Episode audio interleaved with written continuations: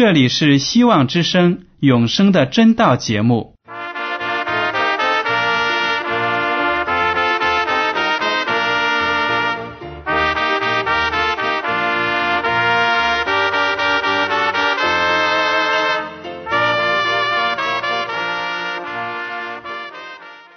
亲爱的听众朋友们，你们好，我是艾德，很高兴今天能和你们在永生的真道这个栏目中见面。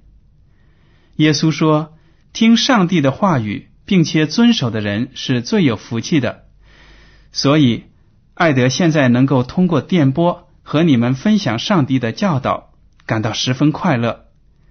我也希望众位弟兄姐妹。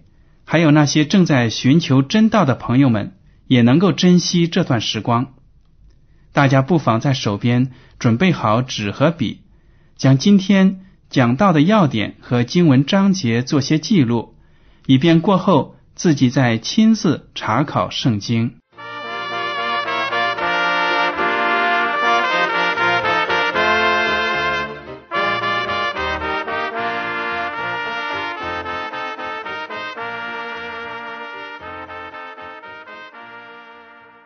听众朋友们，今天我要跟你们分享的题目是上帝和他的儿子。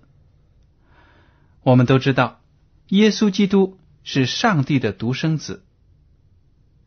那么，有的人就问了：圣经中也没有讲上帝有妻子啊，怎么会有耶稣是他的儿子呢？为什么说耶稣基督是上帝的独生子呢？这个问题呢？真的值得我们来学习一下。其实有很多的问题，我也没有非常清楚的答案。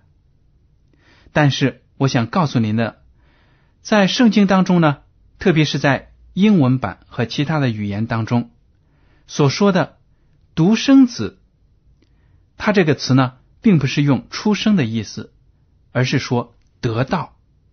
至于是怎么样得到的？我也讲不清楚，我们只能够从圣经所列出的原则呢，来认识耶稣和上帝之间的关系。这样的关系非常的奇妙，而且超出我们人类的这种思维方式和逻辑推理，所以呢，难免有很多的人在这个问题上产生很多的疑问。不管怎么样，耶稣和上帝之间的关系，我们是要搞清楚的，要根据圣经的原则来理解，这样呢，就会树立我们对上帝、对耶稣基督、对圣灵的信心。好了，我们来看一下使徒保罗如何描写天赋上帝和耶稣之间的关系。在新约的哥罗西书第一章十五到十七节，爱子是那不能看见之上帝的像，是首生的，在一切被造的以先，因为万有都是靠他造的，无论是天上的、地上的，能看见的、不能看见的，或是有位的、主治的、执政的、掌权的，一概都是借着他造的，又是为他造的。他在万有之先，万有也靠他而立。从这节经文和圣经中的其他经文，我们可以得知，耶稣是创造这个世界的主。当上帝用自己的话语命定任何事情产生的时候呢，耶稣基督就是创造主。对上帝来说，创造一件事情是非常容易的，因为只要他命定，就能够设立。对耶稣基督来说呢，创造一切也是非常容易的事情。至于这个创造的过程是怎么样呢？其实只有在旧约的创世纪有描写，就是说，当上帝说要有光，于是就有了光。对我们人来说，这个过程实在是太简单了，太短暂了，跟我们动手要做东西呢，很不一样。因为我们人智慧有限，能力有限，在做事情之前呢，总要坐下来仔细的思想一下，要用什么样的步骤来完成，用什么样的工具来完成，要花多少的时间，花多少的金钱来完成。但是对上帝来说，他是这个宇宙的主宰，他的能力呢，是任何人、任何事物都比不了的。他是万能的，所以当他说一句话呢，一样东西就被造出来了。爱字是那不能看见之上帝的像。从这里呢，又说到上帝不是我们轻易肉眼就能够看得到的。上帝天赋他也许没有形体，但是耶稣基督呢，却是不能看见这上帝的像。他的形象通过耶稣基督体现出来。虽然说爱子是首生的，但是呢，这个生和我们人出生不一样。耶稣基督从一开始就跟上帝。一同存在，而且呢，要存留到永远。这样的观念呢，对我们人来说也是很难去理解的。上帝和耶稣基督同时存在，但是呢，耶稣基督又屈尊为上帝的儿子。另一方面呢，又说上帝圣父。耶稣基督是圣子，还有圣灵三位一体的真神上帝，他们的地位呢是同等的，但是他们的职位却有不同，做工的方式却有不同。这些都是非常让我们这些有限的头脑去理解的，很难理解。但是呢，我们可以多读一些有关三位一体的上帝。描写三位一体上帝的这些经文呢，仔细的思考一下。也许只有等我们面对面见主的时候呢，才能够完全搞清楚这其中的奥妙。好了，希伯来书第一章一到三节就说到了，上帝的儿子耶稣基督呢，从最初就存在。我们来读经文，希伯来书第一章一到三节。上帝即在古时借着众先知多次多方的小谕列祖，就在这末世借着他儿子小于我们，又早已立他为承受万有的，也曾借着他创造诸世界。他是上帝荣耀所发的光辉，是上帝本体的真相，常用他全能的命令托住万有。他洗净了人的罪，就坐在高天至大者的右边。这里呢，就讲到了。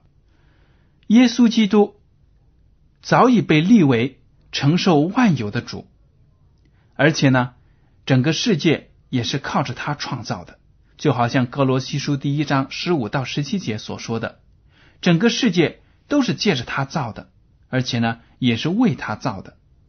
他是上帝荣耀所发的光辉，是上帝本体的真相，跟哥罗西书所说的基本一样的，就是说呢。上帝，他的形象通过耶稣基督丰丰富富、完完全全的展现在了世人的面前。上帝的慈爱、公义和怜悯，一切美好的品格，都丰丰富富的通过耶稣基督展现给了世人。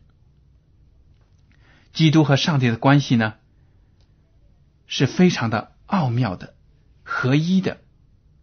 非常的亲密的，约翰福音第一章一到三节对此有一个非常简洁的总结，说：太初有道，道与上帝同在，道就是上帝，这道太初与上帝同在，万物是借着他造的，凡被造的没有一样不是借着他造的。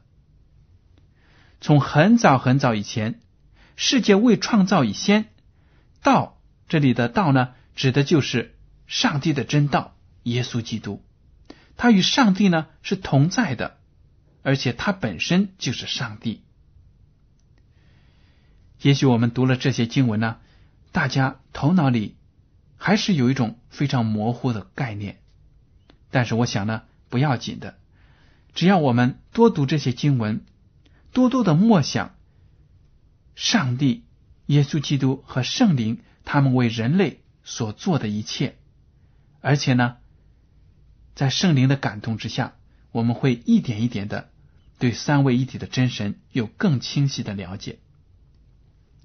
好了，刚才我们读了其他的那些门徒和使徒对耶稣基督跟上帝之间的关系的描写，那么我们来听一听耶稣自己怎样描述他和上帝的关系。约翰福音第十四章八到十节这样说：“菲利对他说。”求主将父显给我们看，我们就知足了。耶稣对他说：“菲利，我与你们同在这样长久，你还不认识我吗？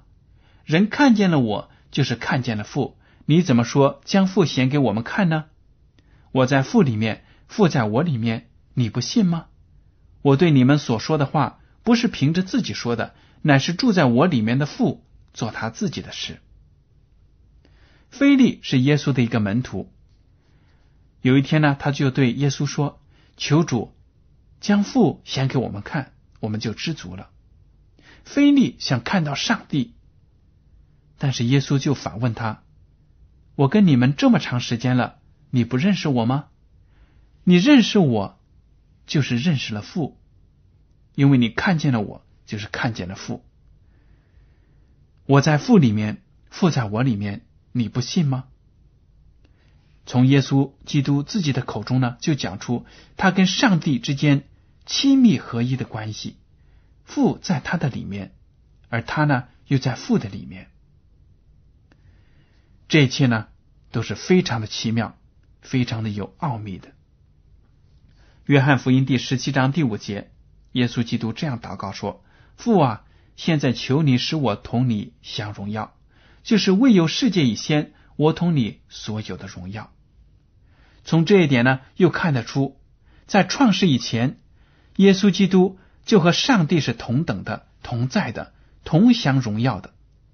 但是耶稣基督呢，事事都尊天父为上，事事呢都顺从天父的旨意，成就天父的旨意，这一点是非常的可贵的。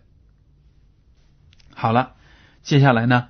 我想跟那些对耶稣基督还不太熟悉的朋友们来学习一下，耶稣是怎么样来到这个世界上的。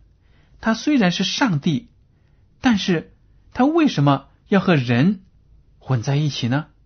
要来到人中间呢？好，我们来看马太福音第一章十八到十九节，耶稣基督降生的事记在下面。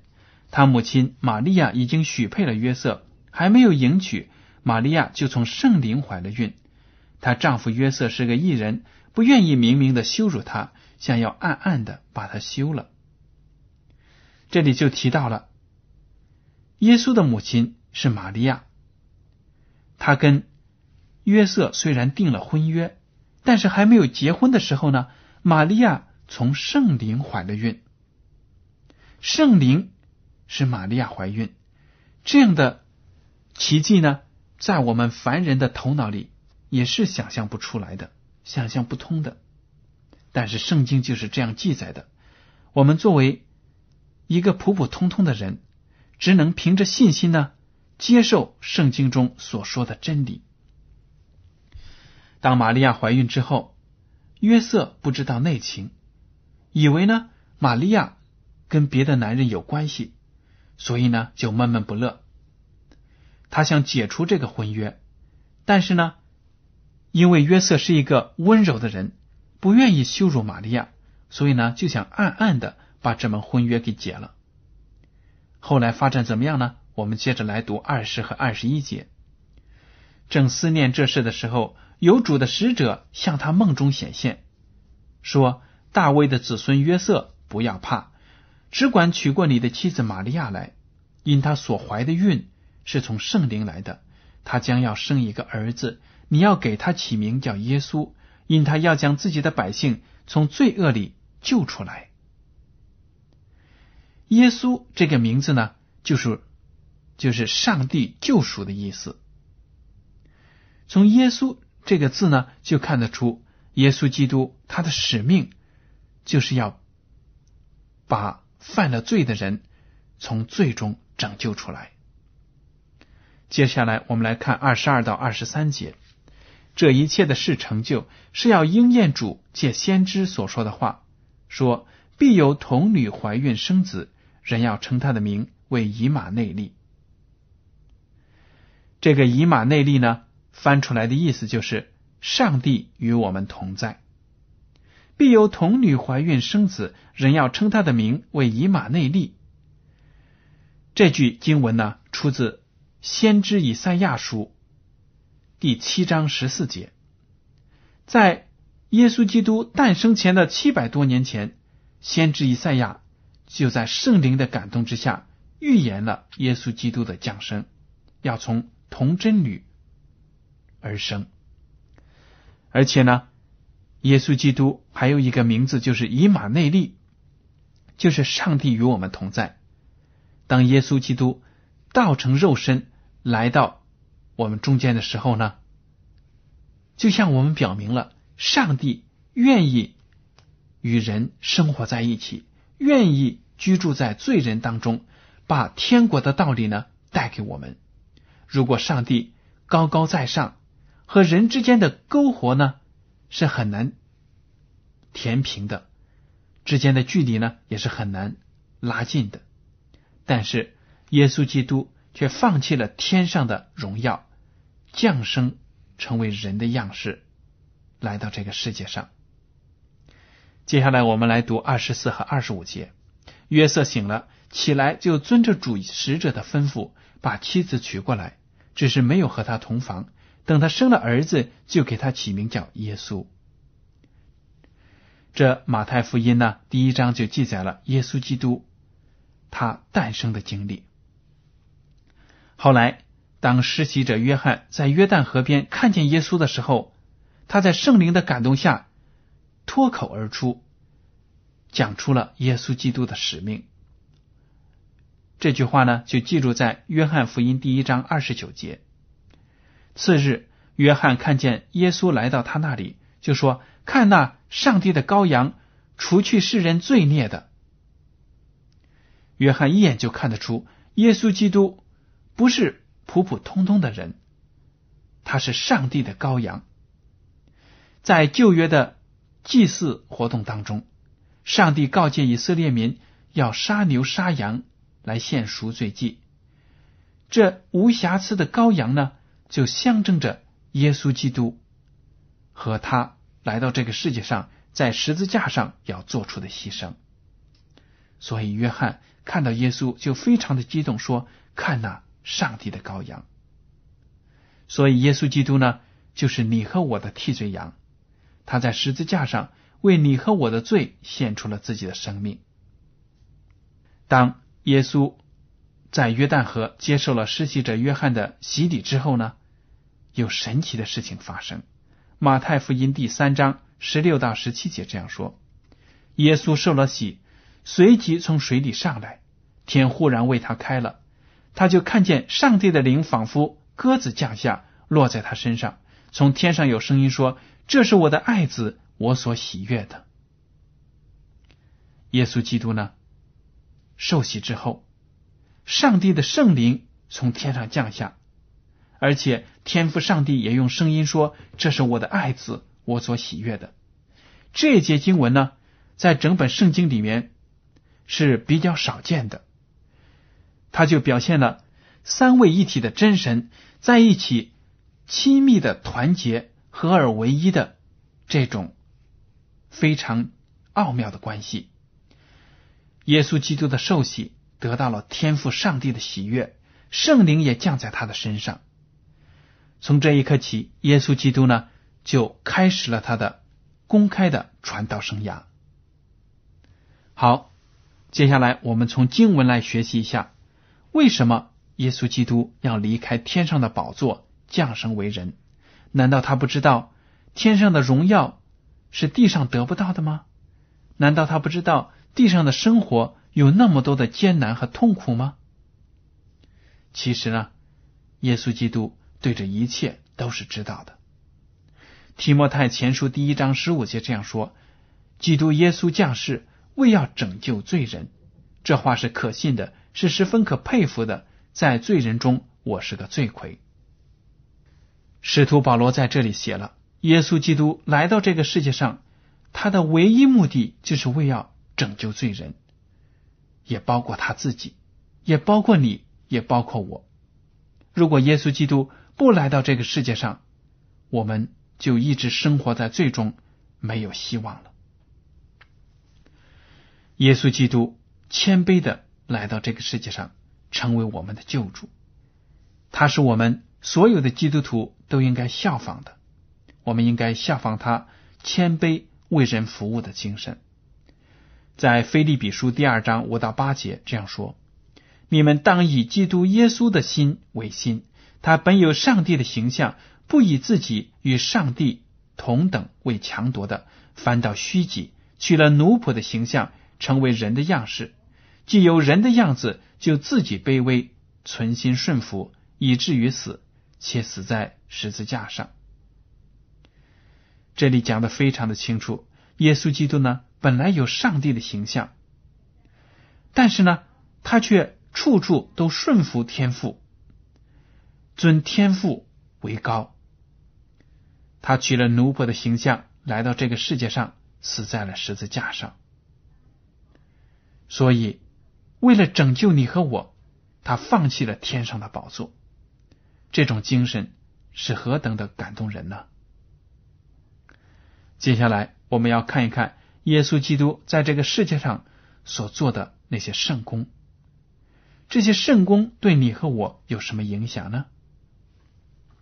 好，马太福音第四章二十三到二十四节，耶稣走遍加利利。在各会堂里教训人，传天国的福音，医治百姓各样的病症，他的名声就传遍了叙利亚。那里的人把一切害病的，就是害各样疾病、各样疼痛的和被鬼附的、癫痫的、瘫痪的都带了来，耶稣就治好了他们。耶稣基督风餐露宿，走遍了加利利。还有其他的以色列的许多地方，他在犹太人的会堂里把天国的福音传达给那里的人，而且呢，耶稣基督还为所有患病的人来到他面前的这些人呢医治好疾病，甚至那些得了绝症的都得到了医治，那些被鬼附的也得到了医治。他们成为纯洁的人，得到了上帝的恩典。这就是耶稣基督在世界上所做的各样圣功。耶稣基督呢，把各种各样的福气带给了世人，把上帝那完美的形象也展现给了世人。撒旦魔鬼控告上帝是一个暴君。一个强权的统治者是一个不公平的上帝，但是当耶稣基督来到人当中，生活在罪人当中，他就把上帝慈爱、公义、怜悯、恩典有加的这些形象呢，给充充分分的表现出来了，使撒旦的谎言呢不攻自破。所以，耶稣基督在这个地上。所做的一切事情，对你和我都有非常重要的意义。首先，他把上帝展现给了我们；其次呢，他所做的那一切事情，都会因为我们的信心而加在我们的身上，让我们得到各种各样的福气，疾病得到医治，而且呢，灵命得到提高。接下来，我们来看一下彼得如何来描述耶稣在世上的生活。彼得前书第二章二十二到二十五节说，他并没有犯罪，口里也没有诡诈。他被骂不还口，受害不说威吓的话，只将自己交托那按公义审判人的主。他被挂在木头上，亲身担当了我们的罪，使我们既然在罪上死，就得以在义上活。因他受的鞭伤，你们便得了医治。你们从前好像迷路的羊，如今却归到你们灵魂的牧人监督了。彼得在这里把耶稣基督受难时的情景呢，给描写出来了。他被骂的时候也不还口，不为自己争辩；受害的时候呢，也不说威吓的话，只是顺服的将自己交在那些残暴的匪徒的手中。当他被钉在十字架上的时候呢，亲身担当了我们每一个人的罪，从世界。